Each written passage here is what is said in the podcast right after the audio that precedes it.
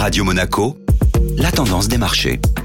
Radio Monaco, la tendance des marchés avec Société Générale Private Banking. Bonjour Gabriel Sultan. Bonjour Benjamin. Les marchés digéraient les déclarations de Jérôme Powell hier après son discours devant le Sénat. Les indices américains avaient réagi négativement mardi face aux déclarations du président de la Fed qui avait affirmé sa volonté de continuer les hausses de taux pour faire baisser l'inflation. Jérôme Powell a réitéré cette position hier devant le Sénat américain confirmant sa volonté de maintenir une politique monétaire plus restrictive et pour une période plus longue qu'initialement prévue par les marchés. Les derniers indicateurs économiques ont en effet révélé une persistance des pressions inflationnistes, mais aussi une robustesse du marché de l'emploi, avec un taux de chômage au plus bas depuis 1969 et une bonne résistance de la consommation des ménages. Comment ont évolué les marchés en Europe? Les marchés actions évoluaient en ordre dispersé. L'indice CAC 40 clôturait la séance en baisse de 0,2% après avoir oscillé autour de son point d'équilibre tout au long de la journée. Les autres indices européens évoluaient globalement en hausse et l'euro Stock 50 clôturé dans le vert à plus 0,22%.